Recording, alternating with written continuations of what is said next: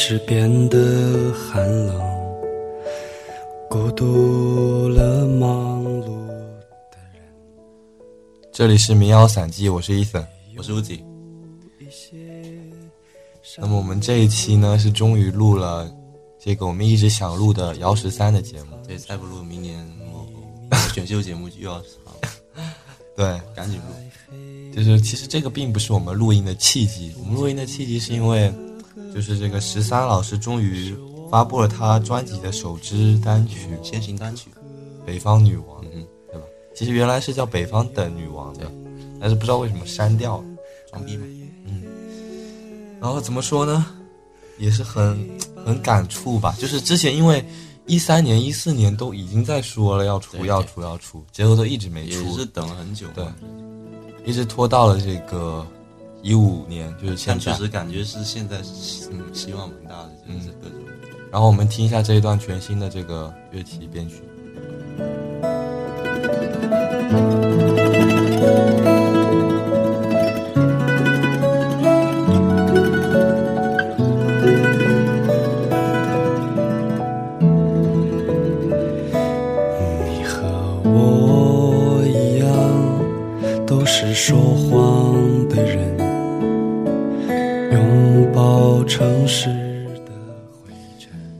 这一段是加了一个什么曼陀林碎波，对吧？还有加入了一个钢琴，就一一架钢琴，一个曼陀林，然后再加上一把吉他。其实就是十三之前在他在那个 U 四 D 八那节目有说过，就是说他新的歌的这些编曲就是不会做太大的改动，但是也会有也会有一些改动，但是基本上会大部分保持原来的对模样。然后我们就先从先从就是这一首《北方的女王》来说吧，就是它最大的变化就是，嗯，就是他把这个中间的有几句词给删掉，对对就是我最喜欢的那几句词删掉，然后中间加入了这些乐器的 solo，然后就是把前奏搬到中间间奏而已。对就是其实然后因为呢，就是这个北方的女王，她原来的 demo 我们等等也会放，就是她是从头唱到尾的，对就中间没有乐器的独奏，对，然后有有有一有有一段，但是比较很很段是口琴还是什么，我有点我有点忘记。那是刚开头，刚开头。中间好像好像有。OK，等一下听一下。然后，但是呢，就是说，呃，就是但是他为了就是把这个空间腾给这个乐器，然后他他把这个中间的一句，呃，叫做、呃、怎么说来着？那个叫什么来着？呃，快说再见吧，呃，善良的人们，趁现在还有酒喝，呃，我在人你在人群中照一张相，妩媚了他们的前面时光那。句前面这句好像还有啊。快些打扮，快些梳妆，我们还要去四川的湖，把这这一段给删掉。然后，但是怎么说，这一段真的写的非常好，但是因为就是因为其他的其他的两段，它那个歌词是有相呼应的，这个是我想的，所以所以他可能就会没删掉。然后是我的全有些可惜吧，就是但是怎么说，还是觉得这个新版编的还是不错的，因为是这个十三的编曲。是十三编曲，反正至少不会让我们失望。对，然后但是看那些底下的评论，就有很多人说什么旧版好，旧版好，就让我觉得特别。就是刚出来的时候，就是那那几天我一直在看。嗯，我也是，就是希望能看到一些不错的那些评论，对吧？然后我自己也评了一下，对，那你那个我就不说了。嗯，然后怎么说？总的来说，这首歌确实就是原来就是觉得这个是他的那些就正常的那种带歌词的民谣作品中，就是最好的一首。我个人呃，原你说是原来作所有作品之中，对，就是说民谣的作品，就是那些正常唱词的那些，就是不是那么那么天才的那些怪的作品里的，就是稍微正常的作品里最好的一首《北方的女王》。让我们把这个尾声听一下。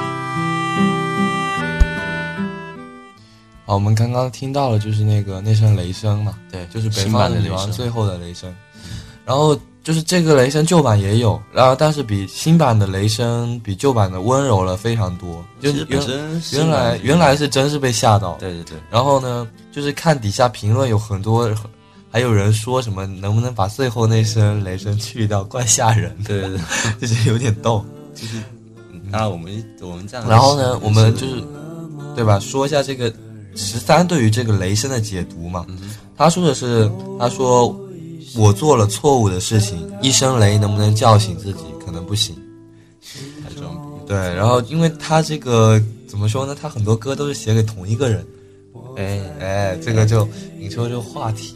就他之前在，嗯，二零一一年在《混沌之声》，这个也是我我第一次接触到十三，就是二零一一年的嗯那个《混沌之声》的一期节目《狗日的青春》。嗯《狗日的青春》，他就里面说他其实很多歌都是写给一个人的，然后他在这个新专辑的这个简介里面也说了，他说，嗯，不知道他有没有可能会再听到这首歌，一定有来生吧。然后之前宋冬野一个采访中也说到，这个姚十三的感情史是很艰辛、很坎坷的。他经历过大多数人都无法经历的爱情故事，大概也是这个他作品里出现的儿女情长、小情小爱才能写得那么动人心魄。嗯，然后怎么说呢？然后我们再读一下这个专辑简介吧。嗯，一首《北方的女王》唱尽姚十三对爱情所有的柔情与悲喜。这首情歌的过人之处在于，它也成为所有人的回忆。我们每个人的心中都有一位北方女王，而她存在的意义，在于我们铭记曾经最柔软的时光，在那些最低落、最脆弱的时候，你都不敢相信还有人可以陪伴身旁。然后，当然这些都是扯淡。然后我们说一下后面比较比较比较那个正经的一些吧，就是说这个创作背景，姚十三用一首歌的创作时间，开始和结束了他迄今为止最长的一段爱情，从湖北长江边的淤泥到想象中的四川泸沽湖，从武汉乐器店里他弹的钢琴到十三给他写的歌，这一切看起来美好的，就像他们会永远在一起一样。过去的爱人啊，能做的事也就是喝一杯酒，唱一首歌。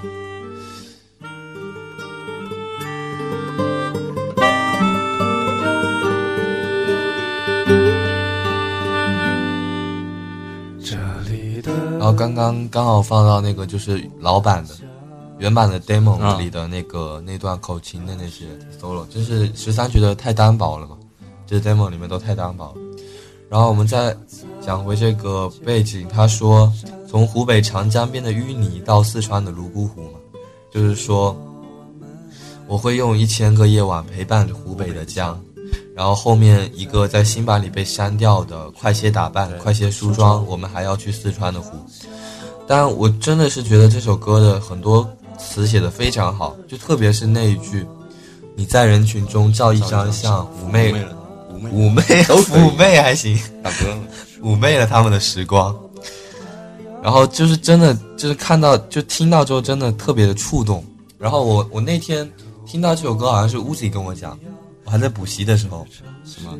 就是北方女王哦新新的的这个新单曲，然后呢就特别激动嘛，然后就后面就补习完就一回家，赶紧洗了个手，上了个厕所净身，身对，净身这个是我们一个传统嘛，就是干一件很重要的事情就是之前是玩 3DS 的时候要净身，然后后来就不净身了，就随便那种各种泥都都都往上都往上是晋升了上面然后对，然后后来是玩 PS 四的时候要净身，然后到后面现在是听十三的歌，大哥了，才能让我们净身，对吧？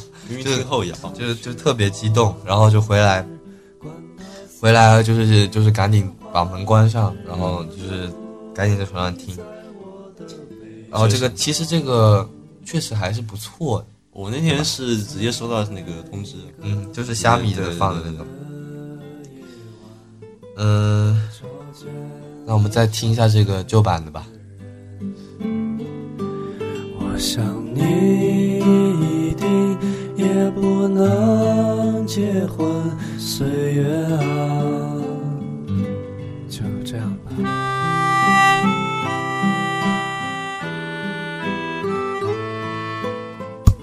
还有一个改动就是，它旧版的这个是岁月岁月啊，就这样吧，对对吧？就是它最后是念出来的，然后新版变成唱出来的，唱，就是，嗯、怎么说呢？就是他最近都是想把歌做得更加俏皮一点，更加调皮一点。我我觉得我觉得他不带那么是我觉得他完全是为了出专辑，嗯，整个风格还要变一下，对。然后我们听一下这个，温柔。听一下原版的最后的那声雷。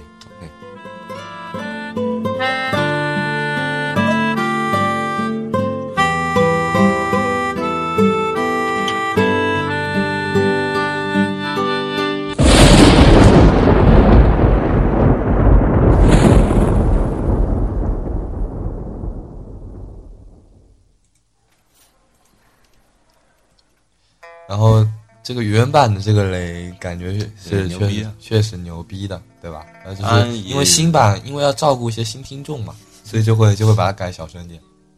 这是我觉得我觉得可能是还是有一点先入为主了。嗯，我我这个，但是我先入为主，还是觉得这新版牛逼，对吧？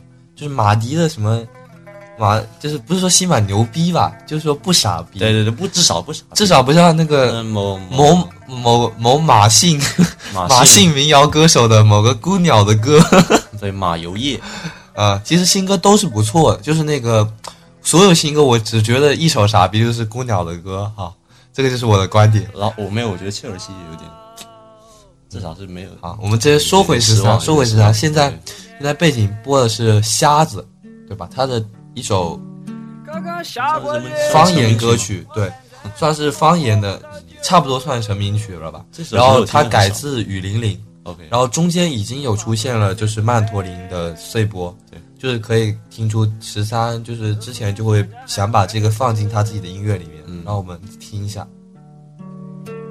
我拉起你的手，看你眼泪淌出来。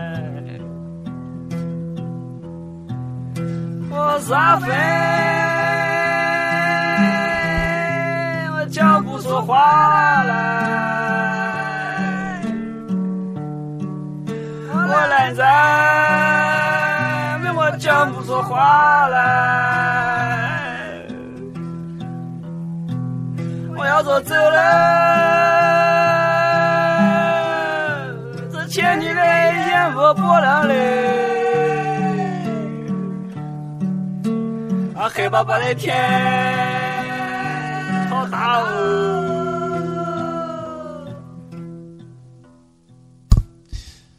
怎么说呢？就是这个也是真正的民谣吧，就是用方言创作的。土民谣，土民谣，只有只有大中国才会有的土民把谣。把西南把西南地区的特色结合到个人创作当中，这也是那个十三的介绍里面写的。十三在贵州其实蛮火的，对，然后就是讲到十三最近的这些创作嘛，就是嗯从二娘后面，从二寡妇王二娘开始，嗯就开始变得有些，就是开始不再那么丧了。他在之前 U 四 D 八的那个采访当中也有讲过，就是希望就是不要不要总是那么丧，也不太好嘛，嗯希望尝试一些新的风格。所以他新的一些歌都是感觉比较比较俏皮，或者是一些比较实验类的作品，然后也有出一些后摇什么的。对对对，然后后摇我们这个后面会单出一期，然后我们这期主要是讲他的一些比较正统的民谣的作品。OK，接着呢就是讲到我们讲到当初是怎么怎么认识这个十三的嘛，对吧？就是对就是通过那个混沌之声电你台是，你是通过混沌之声。我你是通过什么？你是我跟你说吗？对你最早跟我说，对，然后我后来去豆瓣，嗯，怎么说呢？就是这个也代表了我们原来的一段岁月，就是特别是混沌之声，从二零一二年开始就停停更了。对我我我这个可能没有那么深的那个感嗯觉，，因为我这是原来我买的 Apple Nano，Apple Nano 里面就是有一个 Podcast 功能，我就一直想知道这个到底是干嘛的，看起来特别牛逼。然后于是我就我就去找了这个，就去就去 iTunes 上找了一下，就是看到了这个混沌之声。所以三，角龙然后就想对，哦，三角龙是因为冥想国嘛，混沌之声哦跟三角龙合办的一个叫做冥想国。然后这个混沌之声它有一期二十三期，第二十三期叫做《狗日的青春》，然后里面副标题是和十三聊天，中间他们扯了两个小时，也不知道为什么能扯那么多。然后那个时候，就十三就已经有很多成熟的作品了。嗯，然后呢，我听的，嗯、第一首十三的歌是《不陌生的人》，对吧？然后就开始就觉得这个确实不错。然后我们先听一下这首《不陌生的人》吧。我在六月开始的时候遇见他，他弄丢了他唯一的一双鞋，没有鞋子穿，他回不了家，去属于他的远方。他说我可以去找那些东方的人，给他带回一些温暖的消息。可是对不起，亲爱的陌生人，我找不到东方在哪里。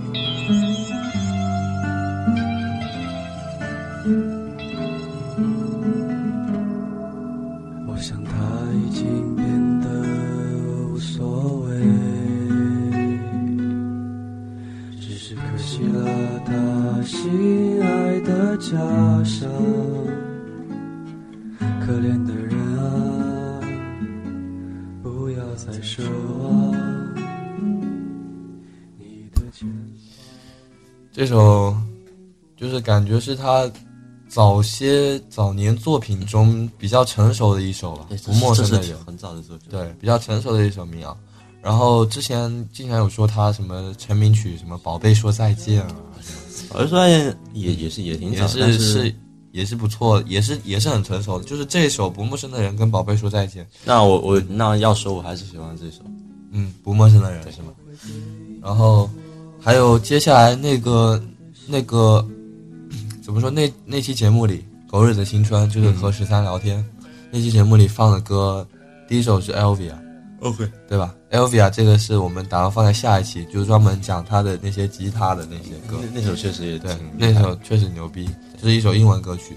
然后我现在的这个名称啊伊森 Elvia，真的 OK，Elvia 就是就是这个 Elvia。还不如只叫 Abby。嗯，艾维亚。然后就是当时，就是其实十三，我感觉十三其实也不会读这个 E L V I A，真的吗？对，因为他一开始就是有一个小细节，就是你可能没注意到，但是因为那期节目听了很多遍，就那首《狗日青春》。对对对，他有一个他说第一首大象问他，嗯，嗯，你这个要放什么歌？第一首问问十三，然后他说了一个，一开始他先说那就这个 L，他就这个 L 比啊 L，就是说到一半后面不敢说了，他就那他说那就这个 E 开头的吧，这 一开头说那那就放这个 L，嗯，这个 E 开头的。其实那就是本来就不能发音嘛。我对，就是他自己也怕读错没有，那你是 Avia 怎么来的？啊，那你说，比如说你你现在念这 Avia 怎么来的？就是看他看着他的那个读的，因为嗯。就是看着那个，你学英语这么多年了，这个有我觉得这个还是比较基本的。我觉得这个也许就是真的就是混合发音。好吧，那我们听一下这个最 E 后的开头的。最后的这个不陌生的人生这个人生。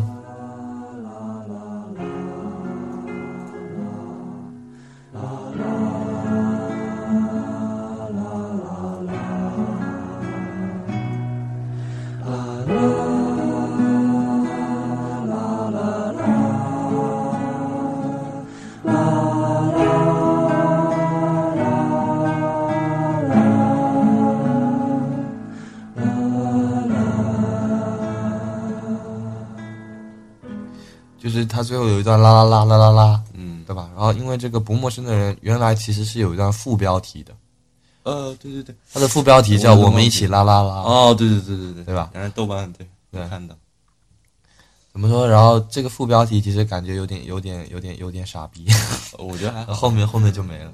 就是他我们一起啦啦啦，就是因为这个，就是因为他最后这段拉，其实拉的挺不错的，对吧？然后我们现在放的是十三的这个起名，开始稍微有点装逼了，开始开始认真的，真的对吧对，开始开始认真的一些作品，就是嗯、怎么说？他后面嗯、稍微中后期一点，他的起名其实是有一些胡逼的，他中间有说，比如说什么他爸的他妈的，对对对，然后就是这些，甚至这个他妈的起名导致有些电台都不好意思放他的歌嘛，就是因为说出这个歌名他妈的，就变成一个骂人的。就是他自己也承认，就是说自己当初就是不知道起什么名字，他是不是自己己也觉得自己有点傻？有点胡逼？什么他爸他妈他姐，但是歌是很不错的。然后我们等等也会放一首他爸的，也是也是那混沌的那一期节目里的一首歌你说。这首歌叫什么？然后我们扯了这么多，先说下这首歌，叫做在四月快结束的时候，我们做了一场没有春天的梦。这真的好牛，好牛逼，对吧？但是这首并不是他最牛逼的，就是但我最喜欢这首，真的。主要是对这首因为这边有吉他弹对这这边吉他确实牛逼。然后我们稍微听一下这首，在四月快结束的时候，我们做了一场没有春天的梦。听见他的不安，像一杯喝不完的酒，醉不到他年轻的身体，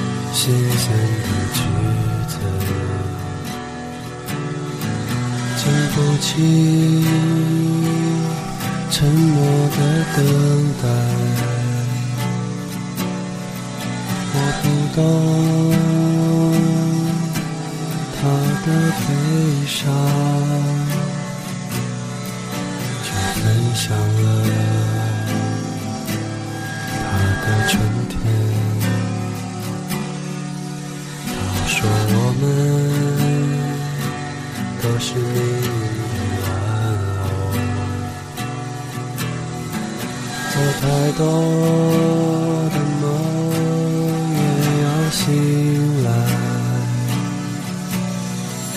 趁这一切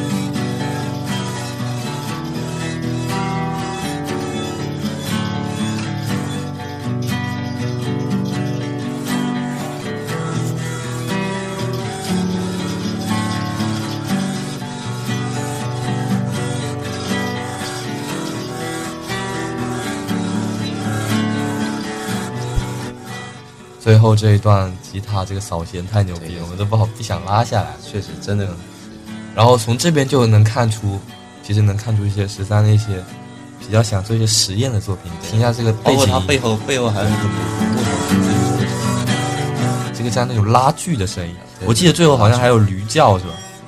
是这首？真的假的？哦，是二娘还是这首？不是听，然后就是就这个自行车对自行车，我们其实有点听不出来是什么，就是自己想象。我我觉得是就有点像，有点像那个锯木头那样，或者是拉锯的那种感觉。然后就是也是有点像他后面也是比较喜欢搞一些采样嘛，他的豆瓣也是有很多采样作品。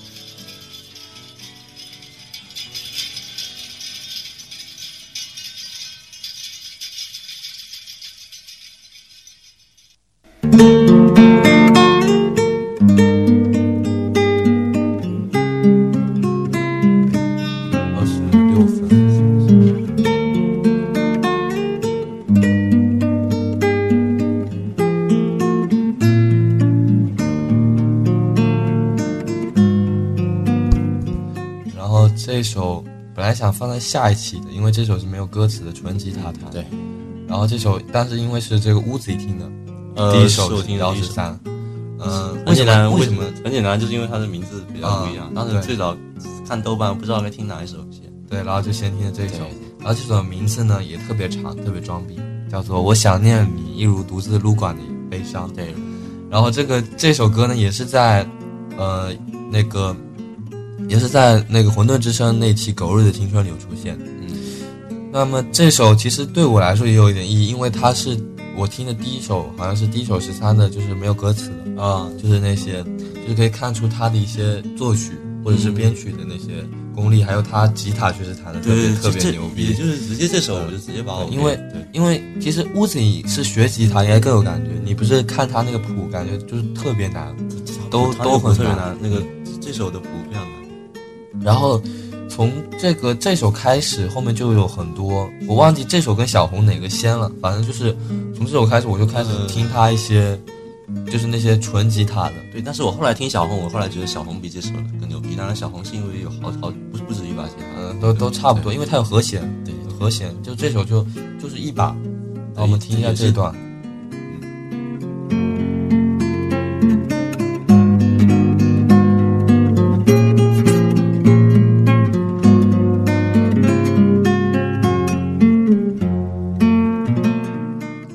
它有很多，其实这些录制的是比较稍微比较粗糙的对，，有一些粗糙。对吧？但是就就觉得其实这个就是里面的魅力。对，刚刚才那个还有那个扫弦那个，他故意有一个那个破破音那样的断断掉那个，故意对，所以我真的觉得 说你不是故意的，大哥，我觉得就是故意。还有的就是那个手指换弦的那个那种是那种那声音种柔对柔的声音，那那那种声音就是感觉特别有魅力，特别牛。就是那个吉他的真谛的感觉对。对对。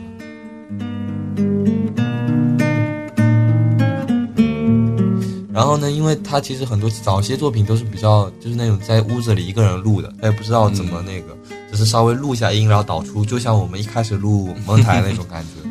然后中间有的地方，我记得有一首中间有一个打火机，狮之城是吗？啊，哇，牛逼，我都忘了。狮之城最后那对，个狮之城我们这个放在后摇那期，这狮之城太牛逼了啊！就是中间有一个这个打火机，就啪嗒一声，就感觉特别有感觉，就感觉我刚开始也没注意，点起了。是你先，我跟你说，就是就是那种点一根烟的感觉，就特别特别厉害。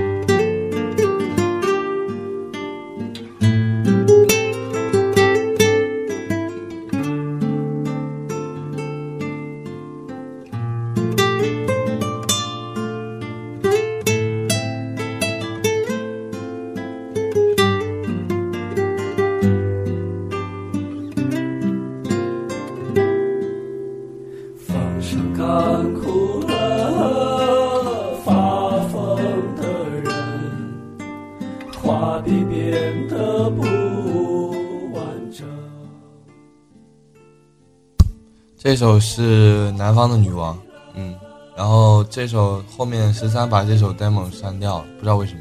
然后但是这个这首不是给那个宋冬野。对，然后宋冬野翻唱了嘛，叫做《美美人美人。其实我是先听宋冬野的，我也我也倒回来听这个。我也是，因为他那时候没没有这首，豆瓣没这首。然后我们就要说到这个宋冬野，这个宋冬野呢是这个麻油叶最先那个火的一个人，就是因为那个某小姐快男上面那个左立唱了他的这个董小姐，嗯，董小姐，然后这首歌其实挺感谢的，就是因为就是因为这一个契机才会带动了后面的马迪什么的，嗯然后他们签了摩登天空，然后让他们真的能够走出来，能够把自己的专辑当时记得还是做出来综艺节目嘛，对就是那个宋冬野还真的还是就是就很短一段时间，感觉宋冬野非常火。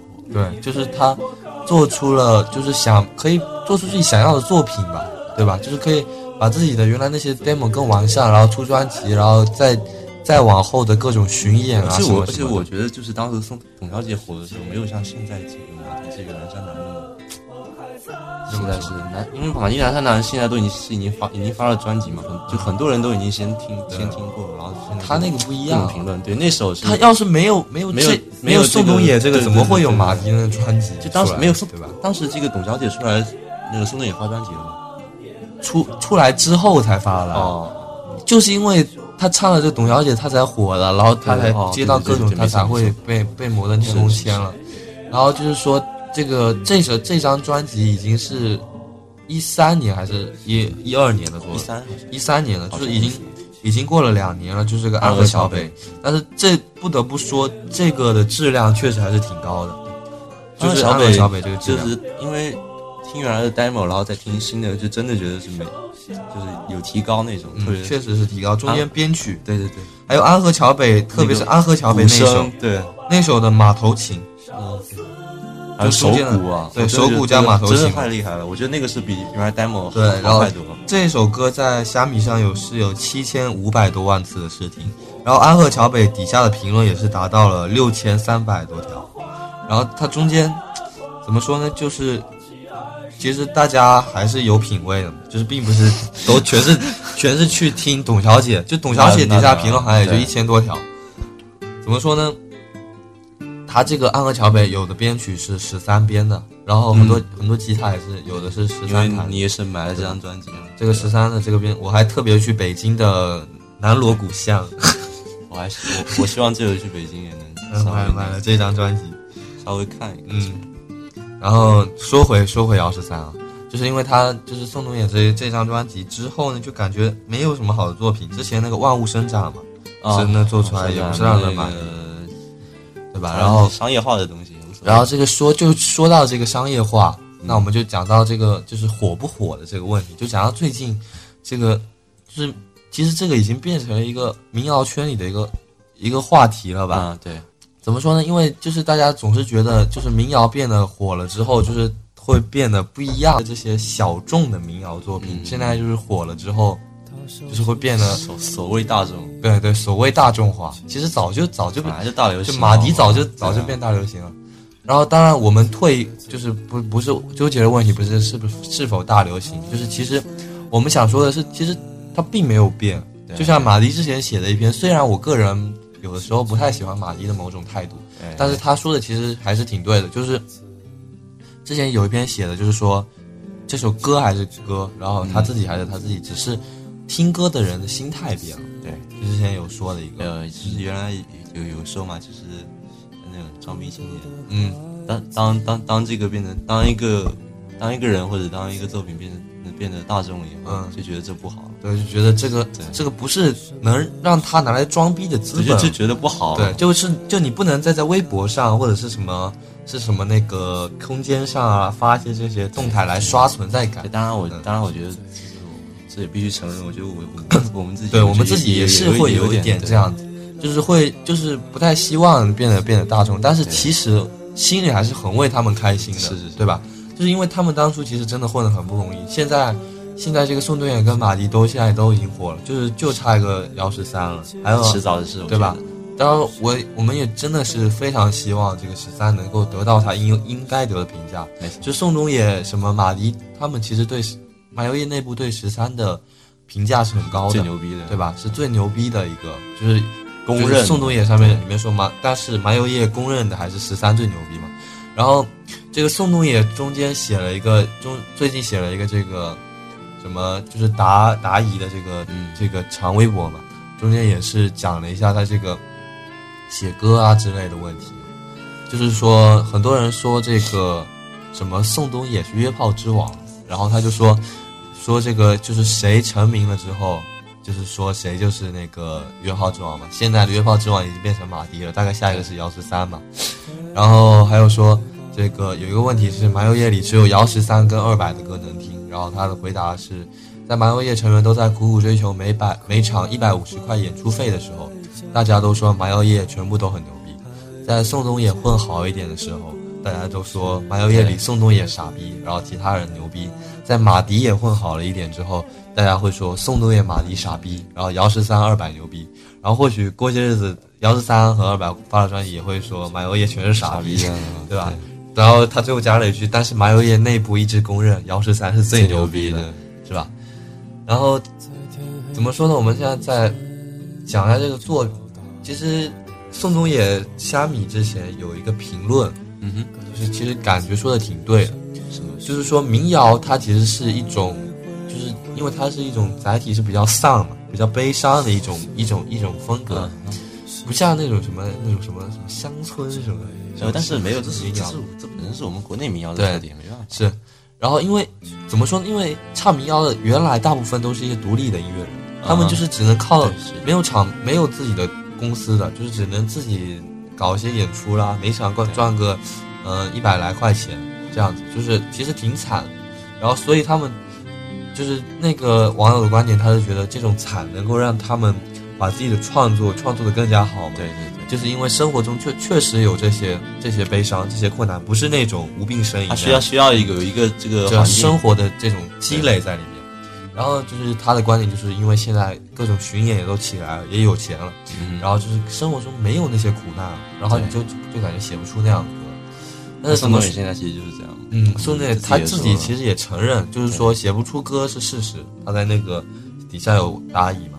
然后我其实很特别欣赏他这样子的做法，对吧？怎么说呢？但是其实还是希望他们能够能够被人所熟知的，嗯嗯，而不是那些网友那个底下说的什么又又是什么所谓的所谓的大众化啦、变红啦，然后就是还有人就说什么，就像一个原来的一个自己的亲人什么，就是各种，现在变成了大众亲人，或者是别人闯入了自己世界，也别说了，然后看看就行了。对，大家看看就行，也不要去什么跟风什么的。然后还有就是说，还有一些最傻逼的嘛。但是虽然这样子一说别人不太好，但是特别想很不爽，对吧？不吐不快，不吐不快嘛，就是难得借这个平台赶紧说一下，就是有一些，特别是自己周围身边的一些人，对对就开始真的是，就是就搞得好像什么时候开始听呢，就开始讲那种话，别别别别他说别这么说，别这么他说真的。一个月什么什么，就是比如说很很近一段时间开始听，什么一个月前啦，什么开始听，然后现在变得大众了，什么就感觉很心里很难过什么但。也别这样，你要理解人人家。对对，人家就是想装逼的心理，我们是这个真的是听了很久了那种，才会觉得怎么说呢？其实我们应该更淡然一点，就是只要只要笑看笑看首先，看。我觉得我们本身也也有一些不太好的这种心态，但是毕竟看到确实心里实在是难受就。是就是他们说的这些话吧，就感觉害特别 特别幼稚，太害眼了。对，然后我就直接把那个人取关了。怎么说？然后我们就说一下这个蒙台的这个观点，就是觉得还是希望他们可以得到自己应该得到的东西，而不是你们说的，而不是那些人说的那些什么希望一直小众、小众、小众、小众。其实小众其实可以几乎可以跟那些就是没钱对画上等号。对吧？你如果你小众了，你没人听了，你歌手没有市场，你没钱了，没人支持，你怎么还会写出歌？本身现在这个嗯是这个我们国内音乐市场就是够差劲，是，然后就是现根本就没人在买专辑，大部分都是靠选秀撑起来你看，其实其实有一点可笑的，就是这些民谣歌的火，其实主要还是因为宋冬野的那一首董小姐的这个，就是这一首被着力唱一下，也是因为选秀。对，然后再加再到之前南山南，其实已经已经烂大街了，只不过又又被唱了一下，又在中国好声音上唱了一下。然后我们不讲这个问题，继续讲回十三吧。OK OK，感觉就是一首歌都没讲，对，然后现在放的是一首他爸的，嗯，也是他系列的一首。然后这首歌其实是姚十三是唱出自己内心的想法吧，就是他之前，他讲下他的背景，其实他是一个高材生嘛，武汉大学医学武汉的系，医学系，武汉大学的，就是已经算这个圈子里就是学历特别高的，武汉大学开玩笑。然后这个，然后那个宋冬野在之前的一个专访上面有有有说嘛，因为他跟、他本人跟十三的关系是特别好的，他不说是什么网友嘛那嗯，对，对，然后他就是说，十三刚到北京的时候，天天用他重点高校医学系的身份蔑视我等大专毕业生。然后，尽管他到毕业的时候还有好几门科挂在这儿，然后所以就讲回这首歌。这首歌它有一句词是这个“爸爸对不起”，然后我没有考上研究生，因为他那时候就是好像是学分没修满，然后所以学分没修满导致没法毕业嘛，也没法考研，没法工作，就赖在赖在朋友家里，就不是什么赖，就是借住借住在朋友家，然后 写一些歌，然后认识了什么什么幺七三什么艺术工创想艺术空间的什么老板，开始结交各种狐朋狗友，就是结不是什么什么狐朋狗友，就是艺术。就是 音乐圈的朋友，OK OK，就开始开始写一些 demo，写一些小样，就走上了这条路嘛。所以他经常会说，自己本来是应该成为一个医生的，他爸也是一个老中医嘛，医疗技师，对对对，就是他原来一开始因为自己的这个医学系的身份，嗯，所以他也会就是经常戏称自己的作品是这个医疗民谣，是希望可以治愈治愈别人，但是其实最后最后总是就是那种那个治愈导致了抑郁。对吧？然后接下来是他系列的最新的一首，啊他妈的，对，也是，嗯，就是最最近蛮火，嗯，就是他是之前这个娄烨导演的这个叫什么来着？呃，推拿，推拿里的一首歌。然后我们先稍微听一下。我想知道他是不是真的快乐。去问他，他没有回答。妈妈，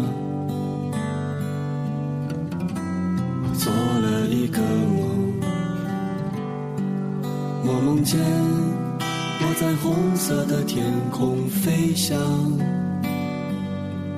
可是妈妈，我知道我没有翅膀。所以我死了，就像我出生。怎么说呢？这首他妈的，原来 demo 其实我听过，但是听的不多。但是新的确实不错。但是有很多网友吐槽歌词歌词嘛，就是可能很多人没法接受这歌词。但是我觉得其实还好，本来就是这样的。然后我们讲回他这个幺十三这个背景嘛，就是他医学系毕业之后，后面并没有当一个医生，而是成为了一个民谣歌手。然后，所以他经常戏称自己的。民谣是这个医疗民谣，就希望可以治愈他人，但其实只能导致抑郁。对，然后是那个之前那个在《混沌之声》里面，大森有说过嘛，就经常想听一听什么治治愈一下自己，结果却只能一个人躲在被窝里哭那种。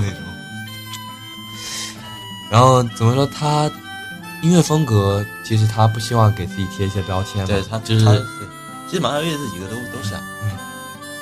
就是不需要特意的说自己是什么是民谣什么的，他包括确实现在他特别马迪，他自己都说自己作品都不太算民谣，嗯，自己都觉得 就是流行。然后，但是我觉得有一个有一个标签可以很好的符合幺十三，就是他自己在豆瓣上面的一个标签“医疗计时头”，刚才说，然后农业重金属的大哥，对。医疗医疗计时头嘛，他自己给自己一个，反正就是各种很很戏谑的一个一个一个人嘛，他一直都是有有点这种。然后他自己本人其实是一个特别低调的，也是特别特别那个戏谑，然后很认，但是很认真，也很谦卑。因为你看这个北方女王刚出来，她的微博都是各种全部谢谢谢谢谢谢，一直转发谢谢谢谢，然后把所有就是很多她的朋友就帮她宣传这个都谢谢了一遍。然后再反观呢，这个麻油叶的其他两位，这个 就是马迪这个出来之后，就好像就顾着装逼了。然后，嗯，哎，我们这也不多做评论。其实他们的音乐确实还是不错的，还是很喜欢。然后，这 幺十三就是我自己有给他的这个个人的这个底下评论，哎呀，评论了一个叫做什么谦虚、低调、认真、戏谑。十三，对吧？所以他最近也是作品很多，就是偏向比较戏谑的稍微有点就是风格转变了。我觉得挺好的。他自己说是，嗯不希望太丧，对，就是不会像原来真的一直丧下去。然后最后这期节目其实差不多了，时间稍微稍微总结一下吧，四十五分钟了差不，多了。一节课，就是希望这个十三这张专辑真的能得到他应有的评价之前也说希望有十三首歌，然后之后也有《北方女王》，这个应该好像是会有第二个版本，在微博上有说，是吗？对，之后还有一个版本。这个倒不然后过几天这个专辑的另一首歌《有信心》好像也会出来。OK，我会在第一天就闭上眼，然后什么也看不见。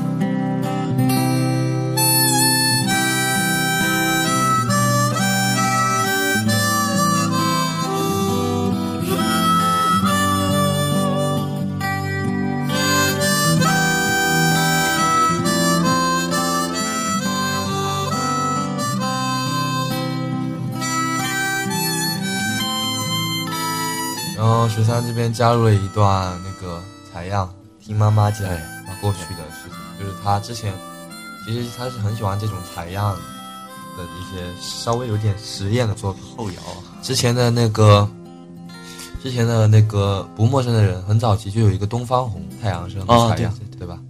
就是能能看出他自己其实是挺有想法的，就是他自己对于自己的音乐嘛。嗯，那么，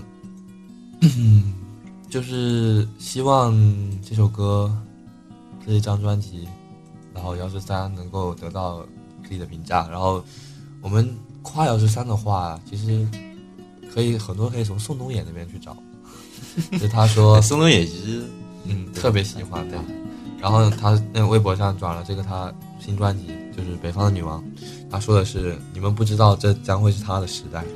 然后我们最后也是希望，这现在真的是今年能够成为他幺十三的一年。但是他专辑到底什么时候发？嗯，没事，反正等吧，反正出来了就买买买。嗯然后相信可能也会加几首后摇，然后我们还会有下，还幺十三还会有一期后摇的节目，还会有一期，啊如果加后摇，那真的是感激涕零。嗯然后还有还会有一期这个比较牛逼的一些作品，哎，实验类的作品的节目。那我们这期比较传统的民谣先到这儿，然后最后一首是小红的《是尼达的序》，这个大概是他的一种风格。对然后我们先预告一下，大家可以把这首听完。然后我们下期大概都会放这样的歌吧。没错没错，这首听听久了，感觉比撸管还要厉害。嗯嗯，好，行，就是加入了和弦嘛。好，那我们下期再见吧。这里是棉袄散记，我是伊森，我是 Uzi。那我们下期再见。